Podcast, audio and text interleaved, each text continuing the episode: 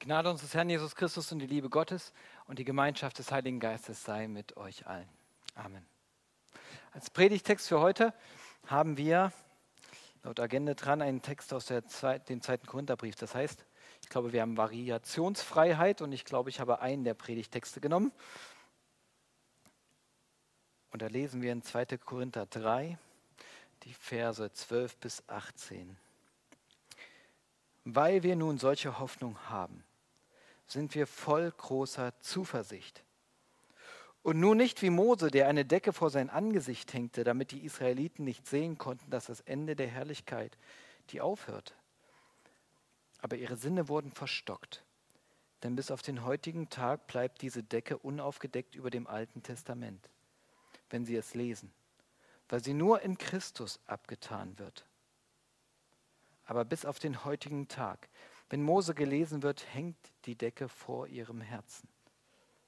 Wenn Israel aber sich bekehrt zu dem Herrn, so wird die Decke abgetan. Der Herr ist der Geist.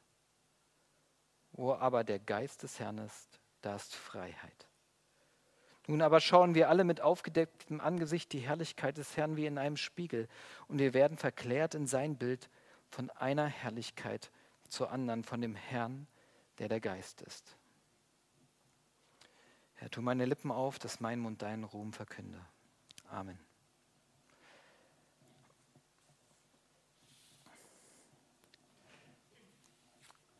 Der Text liest sich nicht ganz geschmeidig, ich gebe es ehrlich zu, ähm, aber, ähm, es ist ein spannender und unheimlich wertvoller Text, den wir da haben.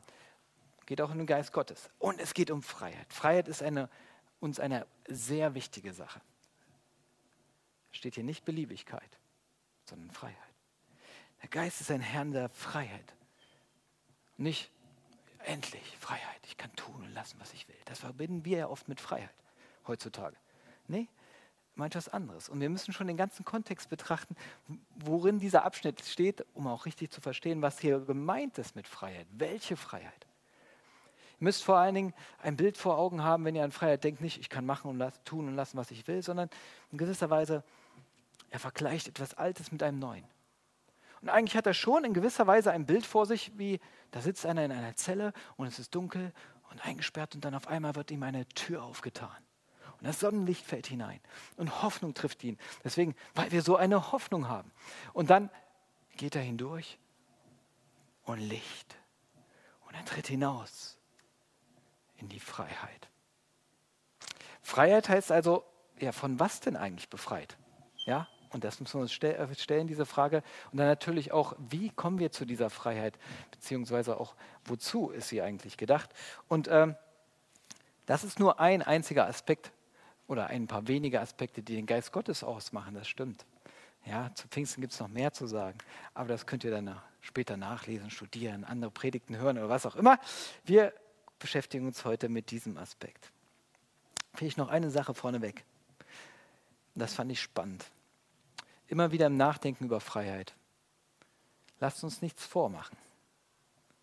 Niemand von uns ist in diesem Sinne frei, dass er unbeeinflusst ist.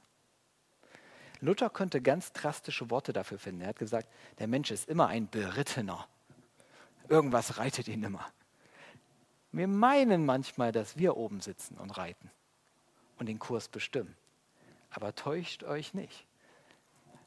Wir sind zu sehr eingewoben in die Weltbilder unserer Zeit, in die Vorstellungen, in den Beziehungen, die Einflüsse, die von außen kommen, in dem, was in dir steckt, was vorgibt, was du zu tun und nicht zu lassen hast.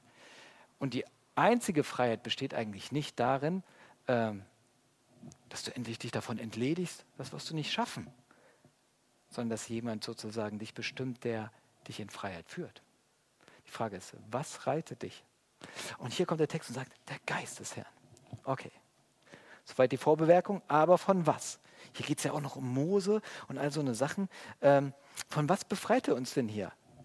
Diese verwirrenden Gedanken. Nun, zweierlei können wir anhand dieser Mose-Stelle vielleicht ausfindig machen. Nämlich, immer wenn das Mord, meistens, nicht immer, meistens, wenn das Wort Mose auftaucht, dann könnt ihr es eigentlich immer zusammensetzen mit Gesetz. Wenn das Neue Testament Mose zitiert, dann, dann steht das für das Gesetz. Denn Mose war der, der den Willen Gottes, das Gesetz Gottes offenbart bekommen hat. Ne? Der Typ, der auf den Berg gegangen ist. Also natürlich, der die Freiheitsgeschichte mitgemacht hat, wo das Volk Israel befreit worden ist. Und klar wurde, das ist mein Volk, das ist mein Gott. Und als Bundeszeichen sozusagen, nicht nur als Bundeszeichen, sondern noch viel mehr, durfte Mose in die Gegenwart Gottes treten auf dem Berg. Eigentlich durfte das ganze Volk, war ihnen aber zu heiß. Sollte, mal, sollte mal alleine machen. Und dann ist er alleine und dann kriegt er den Willen Gottes offenbart, die Gebote. Er ist der Empfänger des, Willen Gott, des Willens Gottes, was von Gott kommt. So stellt sich Gott Leben vor. Und damit tritt er dann sozusagen auch auf. Nun bringt er hier einen Nebenaspekt, der taucht so im Alten Testament mal auf. Das mit den Geboten ist uns bekannt. Aber bei Mose war noch was. Der lebt auch aus der Gegenwart Gottes. Der betete viel. Und das Interessante ist, wir lesen an irgendwo zwischendurch auch mal, dass er sein Angesicht manchmal leuchtete. Schon wo er von dem Horeb runterkam, vom Berg, die Herrlichkeit Gottes ging von ihm aus. Und dann war das auch immer wieder, kam das vor. Und nun machte er eine Decke darüber. Das Alte Testament sagt nicht warum. Paulus deutet das hier. Aber der Alte Testament sagt nicht warum. Er verhüllte manchmal sein Angesicht. Man könnte sagen, wenn wir ihm wirklich unterstellen, dass er der, einer der demütigsten Menschen war, dass es wohl war, weil die Leute irritiert waren. Also machte er eine Decke rüber, damit, damit man das nicht sah. Das erleuchtete. Ich weiß nicht, ob es wirklich ein Leuchten war, aber die Herrlichkeit Gottes ging von ihm aus. Und Paulus sagt, Freunde, Decke drüber, aber auch, weil dann keiner gesehen hat, wann es aufgehört hat. Das hat nämlich wieder aufgehört. Und damit zeigt Paulus Folgendes. Mose steht für den alten Weg, den Weg, vielleicht überhaupt, den wir Menschen meinen, wie wir zu Gott kommen können, wie wir gut leben können. Vielleicht überhaupt eine Gesetzmäßigkeit, auch die Leute, die ohne Gott leben, der in uns ist. Ich komme gleich noch darauf zu sprechen. Und dann sagt er, aber Leute, da gibt es ein Problem nicht. Erstens, das Ding hat Herrlichkeit, ja, da glänzt was, aber es hört immer wieder auf. Da ist irgendwie zu wenig Power dahinter. Und zweitens, da ist so eine Decke, da ist ein Trug drunter, eine Lüge. Ähm, vielleicht auch was. Was meine ich damit?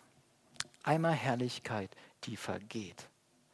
Der Weg des Gesetzes, den könnte man so formulieren, und jetzt taucht auch Mose auf und Paulus zitiert es an anderer Stelle.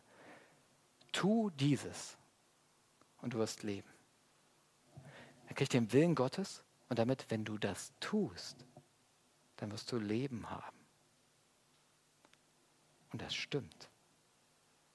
Doch das Problem des Gesetzes ist nicht, dass das Gesetz lügt, sondern sind wir. Das es, also tu, diese Aufforderung, an denen das geht, der ist das Problem und er schafft es nicht. Das ist so ähnlich, wenn jemand sagt, hier siehst du den Steinberg, sag, oh, wenn du da bist, das ist super cool, du musst da hoch. Dann hast du Leben, dann hast du Weitblick, Durchsicht überhaupt. Dann wird dein Geist geweitet oder was auch immer. Und dann versuchst du da hochzukommen und du schaffst es nicht. Und er meinte, so ist es eigentlich mit dem Gesetz. Es wird dir gezeigt, wie Leben funktioniert, aber du schaffst es nicht. Und wer es ehrlich ist, der wird immer dazu den Punkt kommen. Ihr glaubt das nicht? Guckt euch doch mal die zehn Gebote an und meditiert sie mal. Beginn bei dem, na, wir machen mal so ein paar Klassiker. Du sollst nicht töten. Wer von euch hat nicht schon alles Menschen getötet? Vielleicht nicht bewusst, ja, wäre schlimm.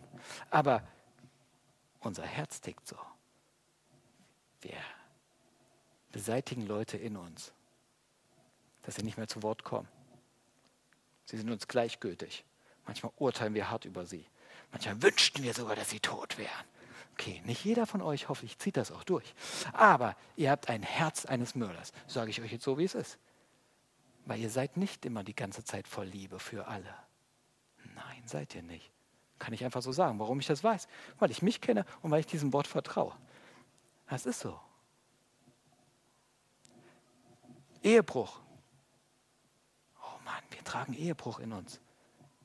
Wir sind wir wissen, da ist Leben hinter. In einer guten Beziehung, die abgeschottet ist und die gesichert ist und eine Liebe. Und wir wünschen uns, dass es so wäre, dass wir unsere Liebe nur einem Partner zukommt, aber ist nicht. Dann geht es immer wieder weg und wir brechen das. Sei vielleicht nicht mit anderen Menschen, aber dann mit deiner Arbeit oder was auch immer. Aber wir leben, neigen dazu, zu brechen. Diesen Bund zu brechen. Und dann er, Neid, seid nicht neidisch, begehre nicht, was der andere hat. Wohl dem, der das wirklich so lebt. Aber ich kenne niemanden. Der andere denkt doch, ach, das Gras auf der anderen Seite des Zaunes ist doch immer leckerer. Ne? Das, das kennen wir doch. Die andere Gemeinde ist toller und dann das, was der hat. Und wenn ich das nicht hätte und der Job, wie der den lebt, ja, das würde ich auch gut leben und überhaupt. Und dann wäre ich auch zufriedener und alles. Kennt ihr. Und dann das erste Gebot. Brauche nur exemplarisch nennen. Ich bin der Herr dein Gott, du sollst keine anderen Götter haben neben mir. Wir setzen ständig jemanden anders dahin, weil wir meinen, dass er anders gut ist. Und wer tiefer einsteigt und ehrlich ist, der meint, ja, eigentlich stimmt es. Aber ja. Aber ich schaffe es nicht. Ich schaffe es nicht wirklich, das zu leben. Und jetzt kommt die Decke und ich will sie mal einfach so auslegen. Er sagt, hier kommt eine Decke und dann kommt die, liegt die über dem Verständnis sozusagen. Sie lesen immer mit der falschen Brille. Und natürlich macht er eine heilsgeschichtliche Sache auf, aber ich finde, das trifft auch eigentlich jeden von uns. Nämlich eine Decke, dass wir entweder sagen, naja, so ganz so radikal sieht das ja Gott nicht. Wir fahren entweder den Anspruch Gottes runter, auch wenn ich so in etwa so lebe, das reicht schon. Nee, Wisst ihr, das Alte Testament ist radikal. Der sagt, tu das, so wirst du leben. Tu es nicht und du bist des Todes. Sagt es ganz klar. Oh, warte mal. Bisschen heftig. Doch, ist so. Oder du sagst, ja, ich schaffe das schon irgendwo. Eigentlich bin ich ganz akzeptabel. Ja, wenn ich mich vor allen Dingen mit ihm da drüben vergleiche, dann sowieso. Also ich habe bewusst jetzt da ins Leere gezeigt. Ne? Aber so ticken wir ey Leute, das ist unser Trugschluss. Der Weg des Gesetzes sagt, tu das und du wirst leben. Und weil du es nicht kannst, fängst du an zu tricksen. Entweder drehst du was an dem das, an dem Gesetz, dass es doch nicht so ist, oder du drehst was an dir und machst dich schöner, als du bist weil du irgendwie damit klarkommst und weil du der Verurteilung durch das Gesetz entgehen wirst. Weil wenn du dich dem wirklich stellst, dann trifft es ein Urteil über dich und sagt, du bist nicht. Und dann führt es nämlich nicht ins Leben, dann führt es am Ende in den Tod, in die Verzweiflung. Und du sagst, krass, ich lebe nicht so, ah, macht mich fertig. Übrigens nebenbei, ich finde das total gut, wenn ihr jetzt mal durchdenkt, wenn du es mal ganz entkoppelst vom Alten Testament, säkular, ohne Gott, ich glaube, diese DNA, die kennt jeder Mensch. Tu das und du wirst leben. Dann setzt du etwas anderes ein, nicht den Willen Gottes. Aber diesen Job, diesen Partner, diese Karriereleiter, so und so mein Leben mit Einfamilienhaus und Familie und alles und so, dieses Hobby, dann habe ich Leben. Tu es und du wirst erfüllt. Und dahinter steckt eine, eine Urlüge. Nicht immer alles ist nämlich wirklich, was ins Leben führt. Und dann noch, und vieles davon kannst du gar nicht schaffen. Du schaffst es nicht ganz auszureizen. Dieses Leben holt dir immer wieder einen Stein dazwischen. Nur immer nebenbei. Also dieses Tu das, was, und du wirst leben, das, das steckt, glaube ich, in uns allen drin. Und jetzt? Jetzt sagt er, und dann führt es uns zur Verzweiflung. Und das ist eigentlich der Tod. Leute, das, das ist keine Kraft. Gott geht letztlich einen anderen Weg. Und deswegen zwei Sachen. Einmal, wie wird die Decke abgetan? Und zweitens, ey, wenn, wenn das Problem wir sind beim Willen Gottes, wie, wie, geschieht Verwandlung, Veränderung? Dann muss doch bei uns irgendwas verändert werden.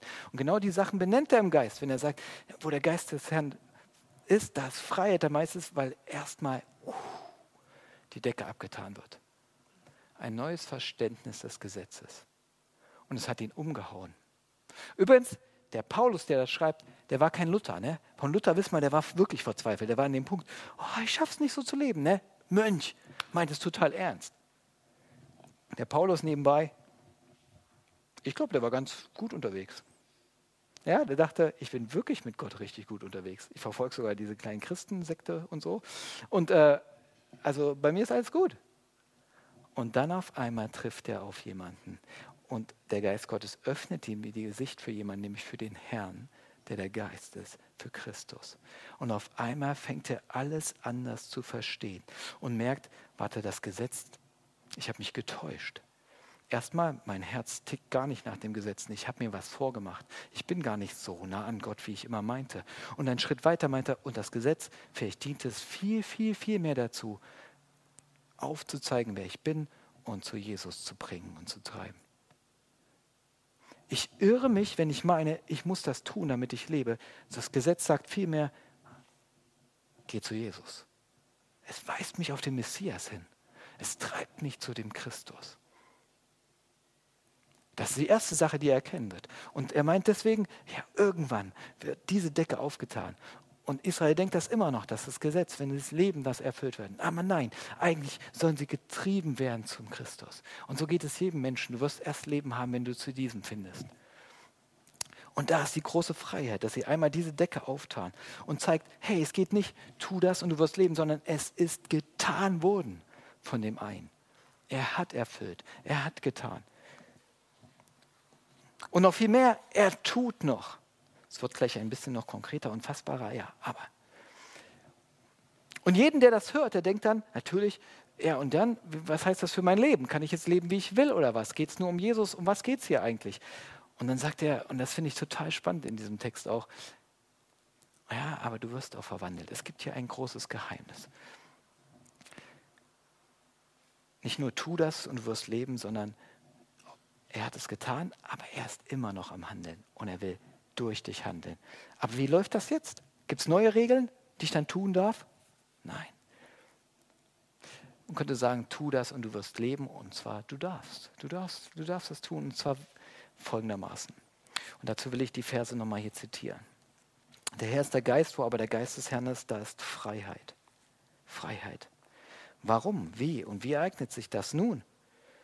Nun aber schauen wir alle mit aufgedecktem Angesicht die Herrlichkeit des Herrn wie in einem Spiegel.